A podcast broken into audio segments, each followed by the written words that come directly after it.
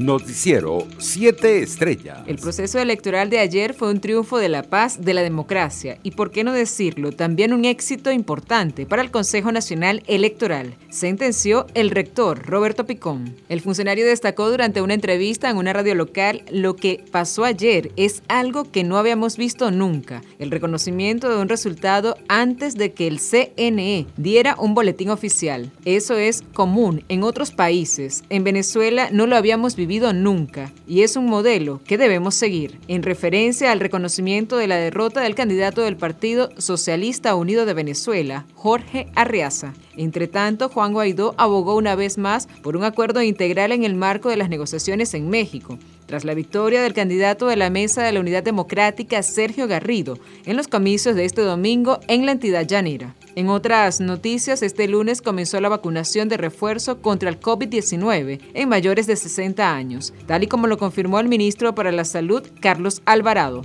Durante una actividad en la Unidad Educativa Nacional Eduardo Crema de la parroquia El Paraíso en Caracas a propósito del regreso a clases, Alvarado detalló que en ese recinto tenían previsto inocular a 40 estudiantes con la primera y segunda dosis contra el COVID-19 y 30 profesores con la dosis de refuerzo. Mientras tanto, a partir del 1 de febrero de 2022, España exigirá a los venezolanos que deseen ingresar a su territorio al certificado de vacunación no tenga más de 270 días después de la administración de la última dosis. De lo contrario, será necesario una dosis de refuerzo después de ese plazo, tal y como lo dio a conocer el Consulado Español en su cuenta en Twitter. El certificado de vacunación vigente es indispensable para los turistas que deseen entrar al país ibérico, mientras que los denominados viajeros esenciales, que incluyan a ciudadanos españoles o comunitarios, podrán entrar al territorio del país con un certificado de vacunación, un certificado médico de haber superado el COVID-19 o una prueba PCR con resultado negativo, realizada con un máximo de 72 horas antes del arribo.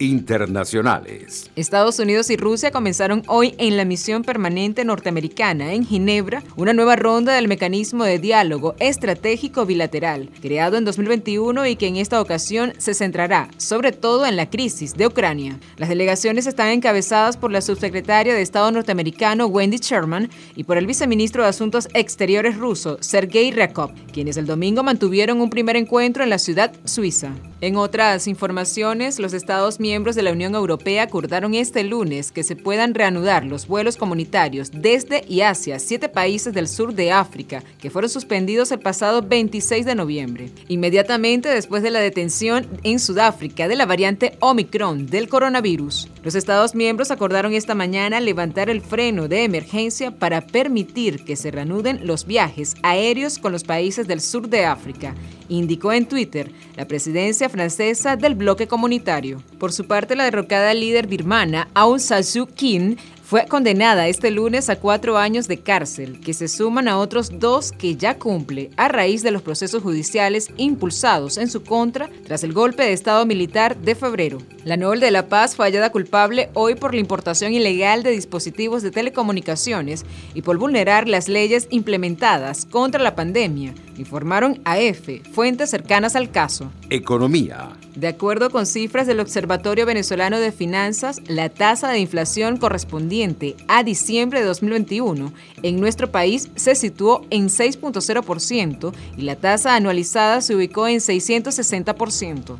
En términos mensuales, el índice de precios al consumidor de diciembre fue el mismo que el del mes de noviembre, en cuyo resultado influyó una disminución del precio del dólar de 0.65%. Sin embargo, sobre la base de cifras anuales al cierre de 2021 se observó una importante desaceleración en el aumento de los precios, que sufrieron una variación de 3.713% en 2020 a 660% en 2021. Deportes. El número uno mundial del tenis, el serbio Novak Djokovic, consiguió este lunes permiso de un tribunal australiano para permanecer en el país a pesar de no estar vacunado contra el COVID-19, aunque el gobierno aún sopesa expulsarlo. De Djokovic llegó el miércoles pasado a Milwaukee con una sección médica con la intención de jugar el Abierto de Australia este mes, pero los agentes de inmigración le denegaron el visado y lo pusieron bajo custodia en un hotel mientras sus abogados presentaban un recurso ante los tribunales. Noticiero 7 Estrellas.